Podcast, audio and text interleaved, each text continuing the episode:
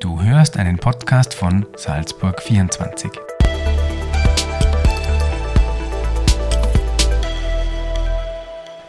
Liebe Salzburg 24 User, willkommen zu einer weiteren Folge in unserem Podcast Lebensfragen. Mein Name ist Moritz Naderer und ich spreche heute mit dem Salzburger Psychotherapeuten Friedrich Faltner über die Auswirkungen und Folgen der Corona-Pandemie. Herr Faltner, vielen Dank für den Besuch bei uns in der Redaktion. Sehr gerne. Herr Waldner, aktuell befinden wir uns ja in einer Phase der Lockerungen und ein weitgehend normaler Sommer zeichnet sich ab. Derzeit ist allerdings die Teilnahme im gesellschaftlichen Leben nur über die sogenannte 3G-Regel möglich. Ähm, bei vielen macht sich da jetzt nun die Erkenntnis breit, dass unser Leben so schnell nicht so sein wird, wie es vor der Pandemie war. Was macht denn eine solche Erkenntnis mit den Menschen? Das ist ja doch nicht ganz alltäglich.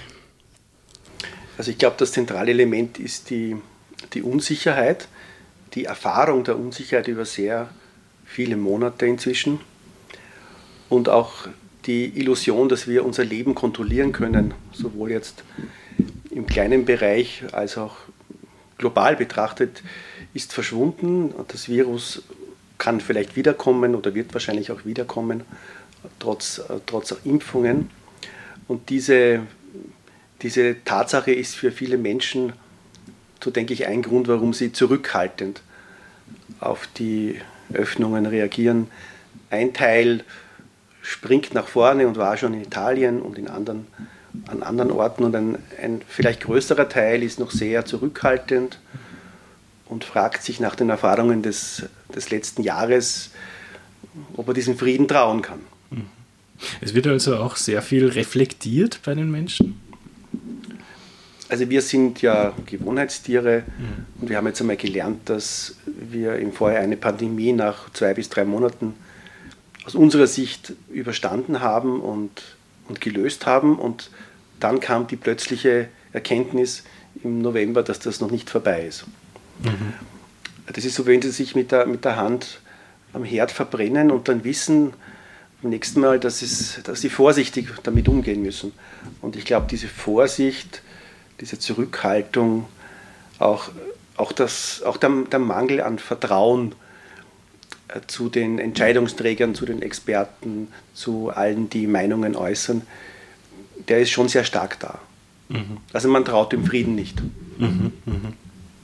Ähm, jetzt zeichnet sich eben ab, dass es nicht so schnell vorbei sein wird mit der Pandemie. Ähm, was bedeutet das für die Menschen, ein derartiger Einschnitt in ihr Leben? Auch zu wissen eben, dass es nicht jetzt sofort vorbei ist. Also ein Einschnitt waren diese doch sehr, sehr heftigen äh, Maßnahmen, mhm.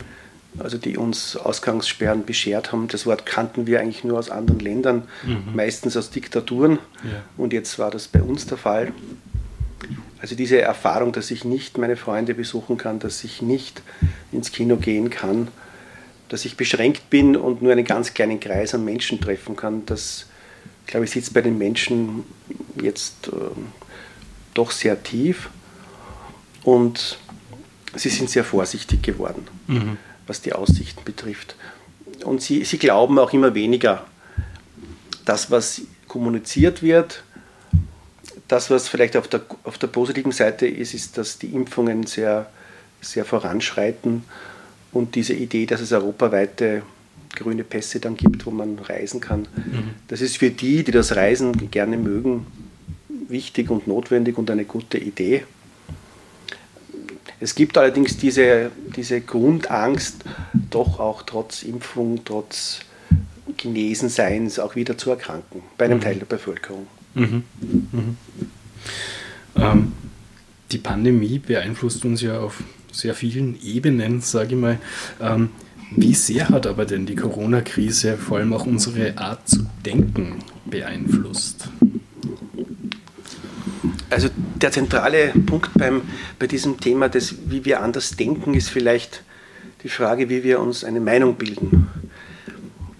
Also wir haben in den, diesen Monaten sehr viele Meinungen von sehr vielen Menschen Experten gehört, von, der, von den Medizinern über die, über die Systemforscher bis zu Psychologen und Psychotherapeuten. Mhm. Und es hat sich herausgestellt, dass sehr wenige Prognosen zutreffend waren. Mhm. Mhm. Und das heißt auch, dass, dass wir jetzt gefordert sind oder mehr als früher uns eine eigene Meinung zu bilden und jetzt nicht automatisch das zu übernehmen, was jetzt in den Medien mhm. oder Freunde einfach sagen. Und das ist doch eine ungewöhnliche Übung, sich ein eigenes Bild zu machen. Und ich meine damit ein Bild, das jetzt nicht so melodramatisch entweder alles verleugnet, was war, äh, oder gleichzeitig oder auf der anderen Seite in diese Angst äh, hineingeht, sondern ein nüchternes, vernunftgesteuertes Bild. Mhm. Und ich glaube, so äh, der Verstand oder der Vernunft oder die Vernunft war in diesen Monaten etwas unterentwickelt. Mhm. Angst führt bei uns im Gehirn dazu, dass wir entweder flüchten oder angreifen, also Flucht oder, oder, oder Kampf. Und dass wir erst nach einiger Zeit dann wieder unseren Verstand verwenden um eine Situation nüchtern beurteilen zu können.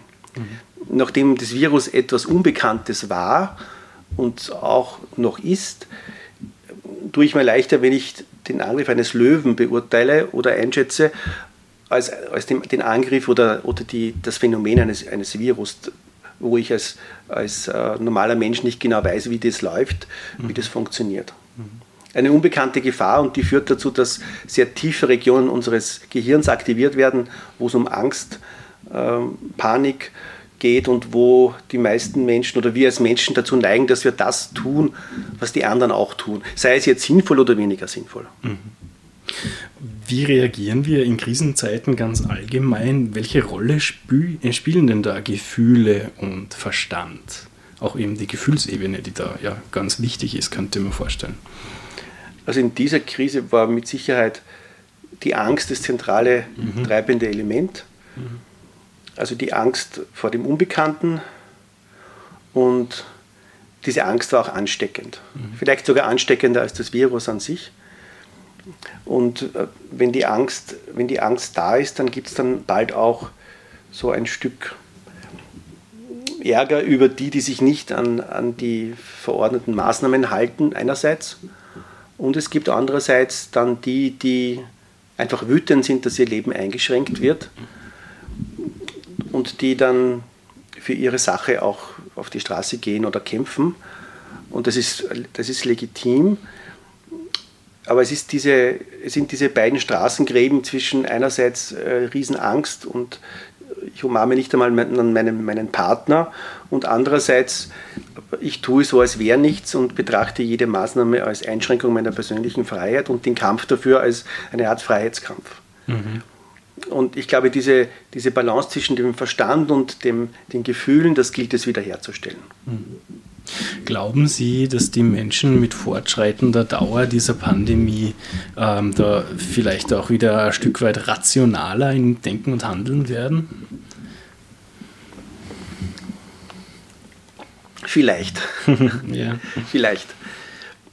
Ich glaube, die unmittelbare Gefahr, die Bedrohung, auch die Bilder, die erzeugt werden in der Politik und auch die, die Fernsehbilder von überfüllt, überfüllten Krankenhäusern, mhm. die sind ja jetzt im Augenblick Geschichte.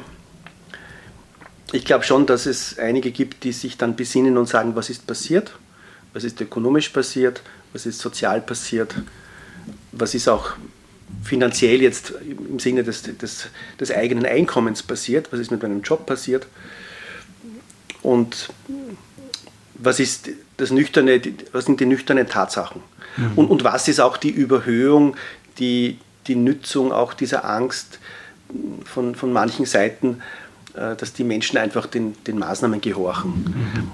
Und das ist schon ein, ein Punkt, der für mich als Psychotherapeut auch sehr, sehr interessant ist, dass es relativ leicht war, einen Großteil der Bevölkerung zu überzeugen, dass es jetzt notwendig ist, sich, sich sehr dramatisch einzuschränken, mhm.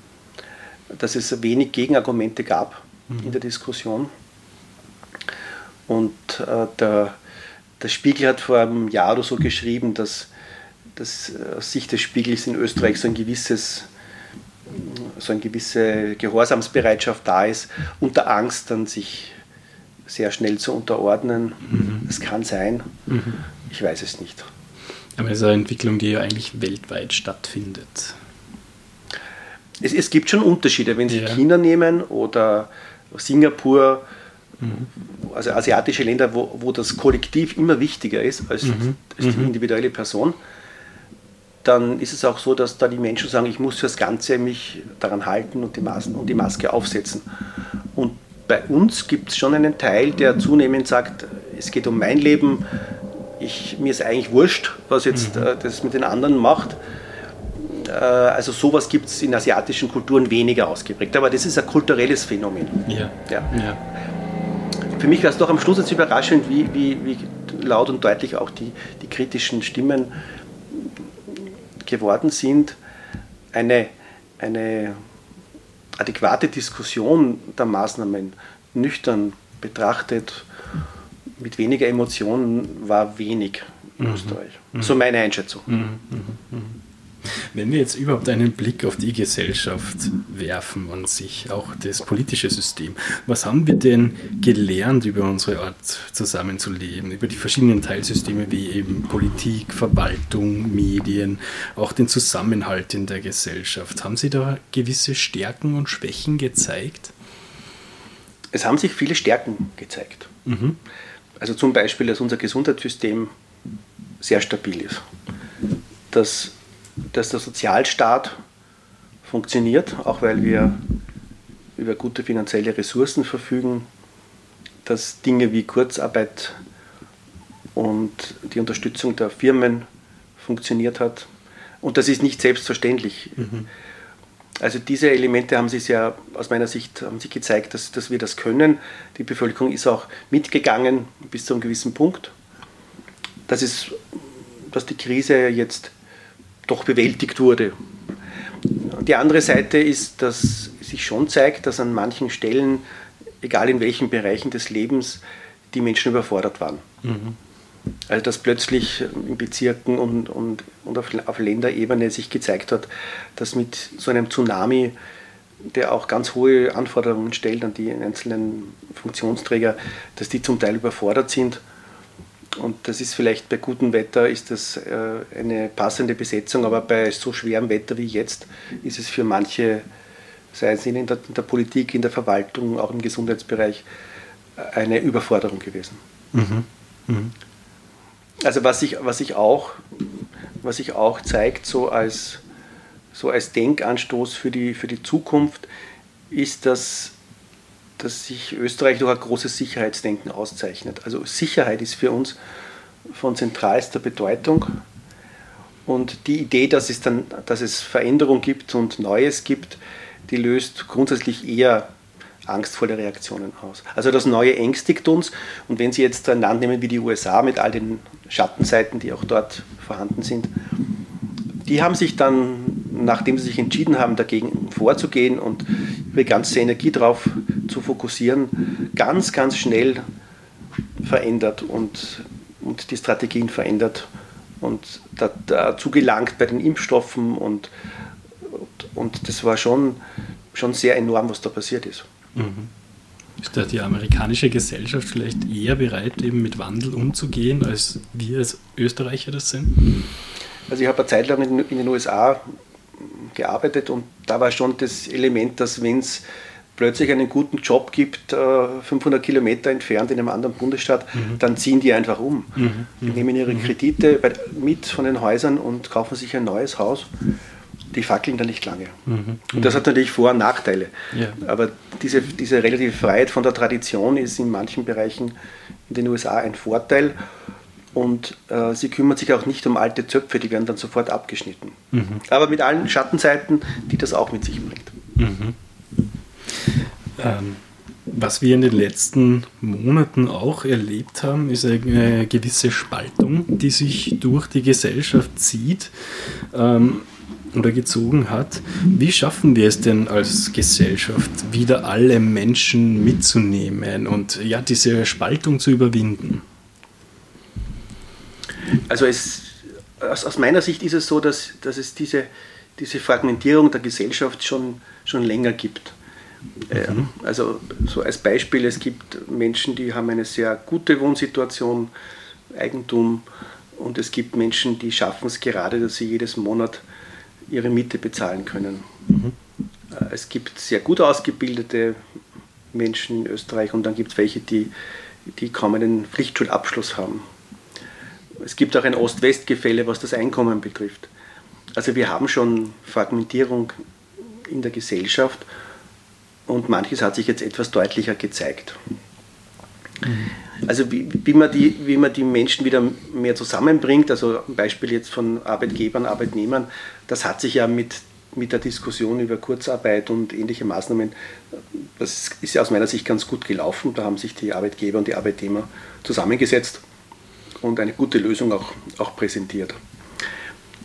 Was ich ein bisschen besorgniserregend finde, ist, ist, dass die unterschiedlichen Meinungen so hart aufeinander prallen, was die Pandemie jetzt betrifft. Also das ist so ein Element des, des Schrillen und der Heftigkeit der Diskussion, die wir in, dem, in Österreich, wo das grundsätzlich eher konziliant abläuft, nicht so gewohnt sind. Mhm. Also unterschiedlicher Meinung zu sein, auch klar sich zu positionieren und trotzdem in, einem, in einer Arbeitsbeziehung bleiben zu können, das halte ich für eine große Herausforderung, mhm. das, das wieder, wieder zu lernen. Man kann sich befetzen mit Argumenten und trotzdem äh, leben wir in einem Land und müssen miteinander umgehen. Und diese Lagerbildung, die es in den USA gibt, aber auch in anderen Ländern äh, zwischen links und rechts und, und, und, und mit anderen Unterteilungen, das, das äh, wünsche ich mir für Österreich nicht. Mhm. Aber es ist grundsätzlich zu schaffen, das zu überwinden. Es wird vielleicht einige Zeit dauern, oder? Also wir sind im Vergleich zu anderen Ländern aus meiner Sicht eine, eine, eine, eine Gesellschaft, wo es auch Chancen gibt für alle. Die ist nicht perfekt. Mhm. Es hängt nicht ausschließlich jetzt vom Einkommen ab oder von Vermögen ab, ob sie jetzt studieren können, ob sie einen guten Job schaffen können, ob sie Ausbildung machen können, so wie in anderen Ländern. Mhm. Also da sind wir ganz gut aufgestellt. Die Balance zwischen den der Wirtschaftsseite, der Arbeitsseite und den Menschen, die gilt es vielleicht neu zu justieren. Also es geht nicht nur darum, aus meiner Sicht, dass jetzt die Wirtschaft jetzt floriert, es geht auch darum, dass den Arbeitnehmern jetzt im, im Nachklang dieser Pandemie besser geht, dass sie zum Beispiel in die Weiterbildungsebene hineingehen und dass, dass die, die jetzt länger arbeitslos waren und sind, dass die gute Chancen bekommen, dass sie, dass sie wieder arbeiten können. Mhm. Mhm. Also eine einseitige Orientierung nur an, die, an, der Wirtschaftsseite. Ich bin jetzt Ökonom auch und das, ja. das ist, liegt mir eigentlich sehr nahe. Das halte ich, würde ich für einen Fehler halten.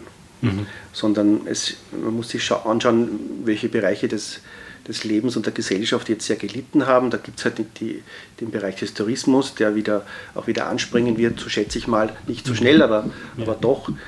Und es gibt in den Familien, bei den Kindern und Jugendlichen und jungen Erwachsenen einen Schwerpunkt, den man setzen könnte. Mhm. Und vielleicht gibt es auch neue Ideen, die in der Wirtschaft entstehen durch diese Pandemie. Mhm. Mhm. Gut vorstellbar, auf jeden Fall. Ähm, wenn wir noch mal kurz ähm, zum Schluss auf die äh, ähm, individuelle äh, Seite kommen, sage ich mal. Ähm, eine Krise bietet ja immer auch Möglichkeiten. Was glauben Sie denn, kann jeder Einzelne für sich mitnehmen aus dieser Corona-Krise? Also im Gespräch mit, mit meinen, meinen Kollegen aus der Psychotherapie und auch anderen gibt es so drei, vier Punkte, die, die, die mir so aufgefallen sind. Das eine ist, wir haben das Tempo reduziert. Mhm. Nicht freiwillig. Also die Pandemie hat unser, unser Lebenstempo kurzfristig auf Null reduziert. Das ist ein Punkt. Der zweite ist die vielen Aktivitäten, die wir sonst haben. Fortgehen, Kino gehen, Urlaubsreisen, ähm, ins Lokal gehen, Partys feiern, sind auch ganz kurzfristig reduziert gewesen. Und der dritte Punkt ist, dass die Beziehungen, dass, es, dass sich zeigt, dass Beziehungen, familiäre Beziehungen, Freundschaften, Partnerschaften, also wie, wie wesentlich die für unser Leben sind.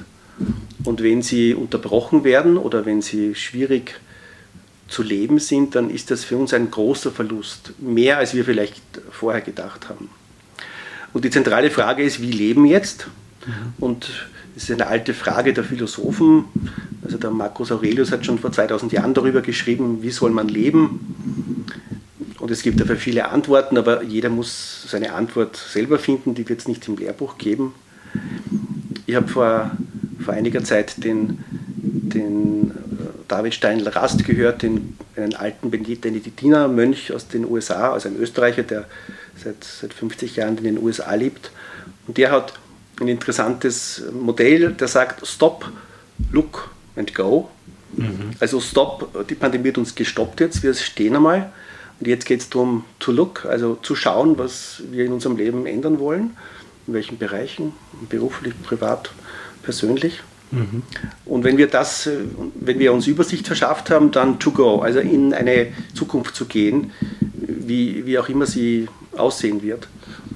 Und für, für mich würde das, würde das heißen, dass, dass es vielleicht darum geht, einen Schritt zurück vor so viel Aktivitäten, also nicht mehr so viele Aktivitäten wie bisher. Das würde auch bedeuten, sich selber mehr in den Blick zu nehmen, also zu schauen, was, äh, was tue ich da eigentlich in meinem Leben, das mhm. ja auch mhm. beschränkt ist. Mhm. Welche Schwerpunkte setze ich oder habe ich gesetzt, will ich andere setzen? Und der letzte Punkt, wie kann ich auch auf einen Schritt auf andere zugehen, mhm. also auf andere Menschen. Das, das, heißt also im Bereich von menschlichen Beziehungen. Äh, denn das scheint mir der zentrale Punkt oder eine zentrale Schlussfolgerung zu sein aus, dem, aus den Erfahrungen der Pandemie, wie wertvoll, wie wichtig andere Menschen für uns sind, die uns bereichern und, und ergänzen können. Mhm. Sehr spannend. Das heißt, da zeichnet sich vielleicht gewissermaßen eine Neuorientierung ab bei jedem Einzelnen? Bei jedem so Einzelnen. Pauschal wird man es nicht sagen können. Ja. Nicht, es besteht eine, eine, eine Chance. Mhm, mhm Wie wenn Sie mhm. eine schwere Krankheit hatten und Sie haben es geschafft. Mhm. Und dann ist die Frage, ob Sie Ihr Leben äh, mehr oder weniger so weiterleben wollen, was legitim ist, mhm. oder ob Sie sagen, naja, jetzt überlege ich mir was ganz anderes ich gehe in was Neues hinein. Mhm. Aber das ist eine persönliche Entscheidung und, und äh, auf der anderen Seite steht diese, diese uralt Gewohn, also diese Gewohnheit von uns Menschen, dass wir bei dem einmal eingeschlagenen Weg sehr gerne bleiben. Mhm. Mhm. Und die Verantwortung dafür, wie wir vorgehen, liegt bei uns. Da kann uns auch keiner helfen, man kann uns auch etwas begleiten, auch die Psychotherapeutinnen machen das ja. Letztendlich ist es eine persönliche Entscheidung wie ich die Verantwortung für mein Leben übernehme oder auch nicht. Mhm. Da können wir mal gespannt sein, wie es in der nächsten Zeit weitergeht. Herr Faltner, vielen Dank für den Besuch noch einmal bei uns in der Redaktion. Ähm, liebe User, damit sind wir am Ende unseres heutigen Podcasts angelangt. Äh, wir bedanken uns fürs Dabeisein und wünschen noch einen schönen Tag. Auf Wiedersehen.